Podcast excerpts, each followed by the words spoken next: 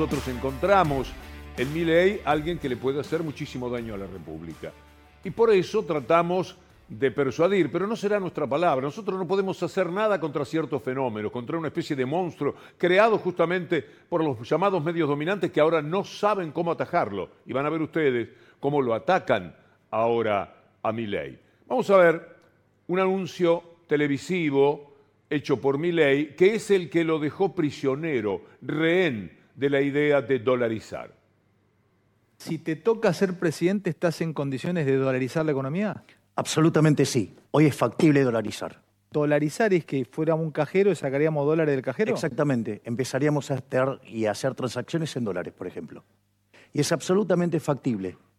Si te toca llevar adelante el destino a Argentina, ¿dolarizarías la economía? Absolutamente. Yo dolarizaría y le voy a explicar a los argentinos. Esto terminaría con la estafa que es el peso. Te está mirando Ariel, él es un compañero acá. ¿Él iría a cobrar el sueldo en dólares? Sí, exactamente. Va a cobrar en dólares, va a pagar en dólares, se va a mover en dólares, va a hacer todo en dólares. Está muy clara cuál es la promesa. Es muy evidente. Después vamos a encontrar las negativas propias y las imposibilidades que él ya va mencionando y que sus colaboradores, sobre todo, le están diciendo, tené ojo, porque no se va a poder. ¿Cómo vas a dolarizar si no tenés dólares?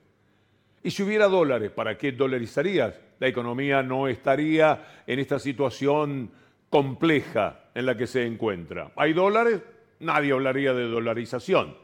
Porque no hay dólares, a él se le ocurrió decir, porque decía cualquier cosa en eh, un encuentro televisivo, vamos a dolarizar. Vas sí, voy absolutamente seguro de eso. Pero no puede dolarizar porque no tiene dólares. No lo decimos nosotros, lo dice Darío Epstein, que es uno de los colaboradores de mi ley. Que no vamos a dolarizar si no hay dólares. ¿Ok? Estamos trabajando en un proceso donde lo más importante para poder dolarizar, que tiene sus defectos también, ¿eh? no solamente virtudes, tiene defectos, pero lo más importante es que no puede haber déficit fiscal. Porque si yo cierro el grifo de la emisión monetaria, y tengo dólares y no tengo crédito y tengo déficit, no cierro. Si no cerramos la brecha de, gastar por encima de lo que recaudamos, ningún plan, ni la dolarización, ni eh, bancos centrales independientes, lo que quieran, puede funcionar, porque esto no da para más. ¿Cómo macanean? Siempre macanean ellos con el déficit cero. Les parece que eso es doctoral, académico, trascendente, y juegan ese rol, ese papel. Ni ellos se lo pueden creer porque nada más uno mira el mundo y dice, déficit fiscal donde no hay. Los Estados Unidos tiene déficit fiscal, debe muchísimo dinero cada año, 5% de déficit fiscal, contra el 1 y monedas de la Argentina, otros países latinoamericanos, sin ni hablar de los países europeos. No se puede vivir sin déficit fiscal. Usted en su casa también toma medidas que le generan un déficit a cuenta de algo que usted piensa que tiene que salirle bien. Si no arriesga, si no invierte, difícilmente vaya a poder salir de cualquier coyuntura. Lo mismo es el Estado. El Estado y la economía familiar no se diferencian tanto. Por eso, cuando pululan estos economistas, uno tendría que estar pertrechado para defenderse. Va a ver usted ahora algo que ya empieza a ser la desmentida de mi ley. Estaba junto a la amiga de los genocidas, que ser amiga de ellos es parte de eso entonces también, ¿eh? eh con Villarroel, escúchelos. Nosotros nunca hablamos de dolarizar en un día. Pero, digamos, como hay economistas que juegan en, en política, ensucian. O sea, entonces vayan y rastreen. Porque digamos, en que un día es imposible. Bueno, pero de hecho, digo, son economistas juntos por el cambio que dicen esas cosas para ensuciarnos. Porque nosotros nunca dijimos que se pudiera aplicar de un día para el otro. Porque nosotros nunca dijimos que se pudiera aplicar de un día para el otro. A ver si usted lo entiende. De veras. Bueno, este hombre puede ser presidente de la República. Así están las cosas en la propia República. A esto nos han llevado, porque este hombre no llegó solo. Ahora vamos a escuchar al padre Pepe al padre Pepe lo conozco, como le he contado, de mucho tiempo. Un día lo vamos a tener aquí. Hemos hablado con él por Zoom. Eh, un luchador, un hombre maravilloso. Trabajé años con él eh, en la villa 2124, Pusimos juntos una escuela de música que todavía funciona. Es un hombre muy, pero muy querido. Pero ¿qué es el padre Pepe Di Paola? Alguien que conoce, donde está la gente eh, que lo pasa mal, la gente más complicada, la que tiene una economía en la que el mes le queda demasiado largo para el magro sueldo. ¿Y qué dice de la dolarización? A mí lo más importante es que la gente piense antes de votar eh, el valor. Yo digo, esto que leímos en el documento es lo que tuvimos en el 2001, en este lugar, que por lo menos somos los dos curas más viejos del equipo. Eh, sabemos lo que no es tener nada y tener que vivir una crisis sin nada, justamente producto de la tarea de lo que fue la dolarización en la Argentina, ¿no? y que terminó un caos terrible y ese caos, más allá de las muertes que hubo en la plaza, y se tradujo después en una Argentina paralizada, sin trabajo. Bueno, creo que aquí en este lugar, donde yo estuve en esa época, yo les comentaba, conseguir un medicamento, conseguir los alimentos para los comedores, era todo algo titánico. Esta palabra de la justicia social también implica la libertad bien entendida. O sea, la libertad bien entendida, que no es la libertad así nomás, de hacer lo que yo quiero, sino que es una libertad que tiene que ser pensar en mi felicidad y en la felicidad del otro. Vamos a ver primero el tuit de Milei. ¿Qué dice Milei? El FMI le dio el visto bueno para la dolarización y aceptó el plan de Javier Milei para ejecutarla en el país. Esto lo publicó un economista y lo retuitea Javier Milei. Es decir, nos está diciendo que fue autorizado por el Fondo Monetario Internacional. Y ahí nomás, la mafia de Clarín le salió al cruce, tanto que quiere la mafia más que al Estado Milei, la mafia a veces le va a jugar en contra. Vean lo que pone Clarín hoy. El FMI advierte que dolarizar no sustituye una política fiscal sostenible y que Milei deberá conseguir mucho apoyo político y sin eso no va a poder hacer nada. Por lo tanto, el apoyo que Milei decía que tenía del Fondo Monetario Internacional no corre. Pero hay algo muy grave, que es eh, lo suelto de lengua que resulta Milei. Mire lo que dice sobre el Estado. A ver si a usted le parece esto necesario, a ver si lo comparte. Hágase un test eh, usted mismo. Esto que voy a ver, me gusta y póngase un puntaje. Le vamos a dar tres oportunidades. Eh, usted se puede poner, si le gusta mucho, 10, entonces es muy mi ley. Si le gusta nada, 0 o 1. Y es muy poco mi ley. En la realidad de su vida, aunque a usted le parezca, porque ha sido votante de mi ley, que todavía está en condiciones de votar a mi ley. Hágase el test, escuche esto. Acá el punto es el siguiente, reconocer quién es nuestro verdadero enemigo. Nuestro verdadero enemigo es el Estado el Estado es el pedófilo en el jardín de infantes. El Estado es el pedófilo en el jardín de infantes. Con los nenes encadenados y bañados en vaselina. Puntaje se lo puse muy bien, vaya anotando. Si usted llega a 30 es mi ley puro, si usted queda en cero se está por salvar. ¿Hay alguna manera de comparar a mi ley con otros fenómenos que se dan en el mundo? También es verdad que es difícil luchar contra ellos. Si usted toma el personaje Trump, es mil veces peor todavía que Milley. Y Trump va a ganar las próximas elecciones o va a tener más de 70 millones de votos. Hay que sumar 75 millones por lo menos.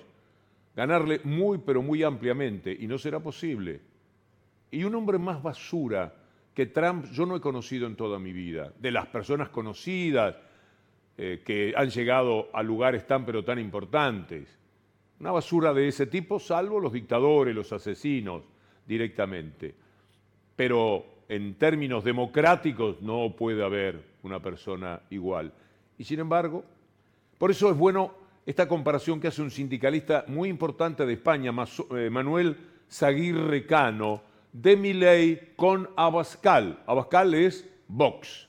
Escúchelo. Los Milei son títeres, tampoco nos engañamos los Milei no tienen entidad ni autonomía propia. Pueden tener votos en un momento dado, pero por encima de eso... ¿También lo es Santiago Abascal, por ejemplo? Sí, no le quepa duda. No le quepa duda. Hay quien mueve los hilos. Sí, sí. ¿Y quién mueve los hilos? Las expresiones del capitalismo más antisocial, más arcaico, más egoísta, más antipatriótico. El tipo cuando sale y lo suprime todo, no vas a suprimir todo, porque tiene una concepción de la vida, de la sociedad, de la economía, que es inhumana, que es selvática, que es animal en el sentido más irracional del término. El Estado, nuestras sociedades organizadas, nuestras economías, son el resultado de siglos de evolución a través de los cuales la especie humana ha ido creciendo ¿Y cómo ha ido creciendo? Comportándonos como seres racionales, con cariño, con respeto al otro en el que lo reflejamos y el otro en nosotros. Eso es el Estado.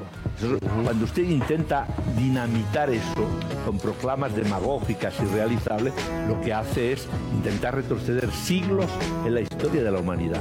¿De acuerdo? El Estado tiene que ser eficiente, eficaz, todo lo que usted quiera, pero no achiquemos o disolvamos el Estado porque volvemos a la barbarie, a la jungla. El poderoso va a prevalecer y el débil va a ser exterminado.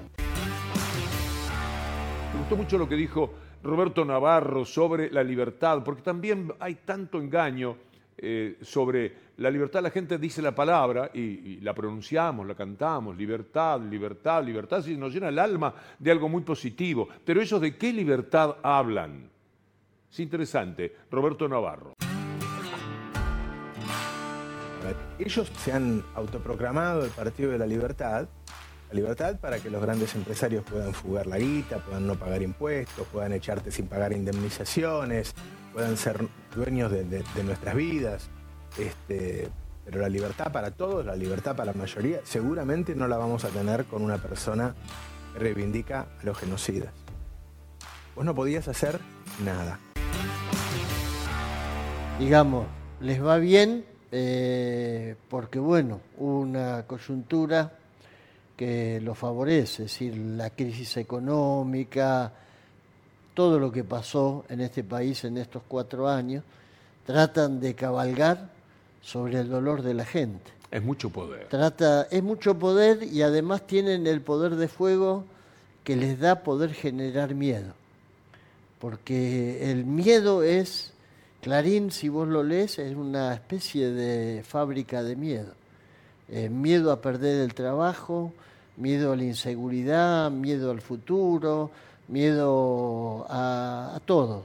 Este, ellos fabrican el miedo y, y trabajan y tratan de modelar la subjetividad colectiva en base a ese miedo, a tal punto que te llevan a sentir que tenés que tener miedo de los sindicatos y de los sindicalistas, porque son capaces de cometer actos de violencia como este que nosotros vimos, es decir, la famosa lucha de pobres contra pobres. Estigmatizan y después trabajan sobre eso.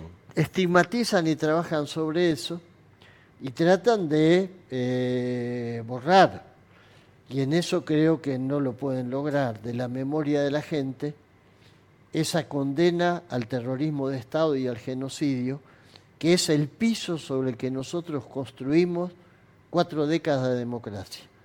Y a esta gente eso le duele mucho. Le duele mucho que hayan sido cuatro décadas ininterrumpidas donde no pudieron horadar ese piso. Ellos quieren volver así como en términos de políticas sociales quieren volver al preperonismo, al peón que tenía que agachar la cabeza, quieren volver también a la etapa anterior al juicio de la Junta, al momento donde la historia de que, bueno, eh, es lo mismo este, el accionar de, alguien que lucha por, por un derecho al de otro que le pega un tiro en la cabeza, más o menos lo mismo, y no lo, eso no lo pueden lograr.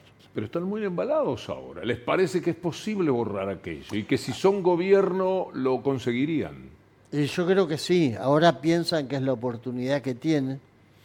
Y la otra vez lo escuchaba García Linera y él dice, es verdad, a nosotros nos cuesta sostener en los países de América Latina la continuidad de los gobiernos populares pero a ellos les cuesta también mucho sostener la continuidad de los gobiernos que oprimen a los pueblos, como pasó con Bolsonaro. Y si acá tuviéramos un gobierno con la lógica, por ejemplo, de la que plantea Milei o Patricia Bullrich, seguramente sería un gobierno que le va a costar garantizar la continuidad, como le pasó a Mauricio Macri. Pero opacan la democracia, consiguen eso. ¿eh? Sí, claro, nos ponen muchas veces a la defensiva, este, muchas veces generan iniciativas como las de Villarroel para que tengamos que salir a enfrentar este, cosas que supuestamente formaban parte del pasado. Hugo, mm, mucho respeto siempre, muchas gracias. Gracias, Víctor Hugo. Amigos, amigas, hasta mañana si Dios quiere.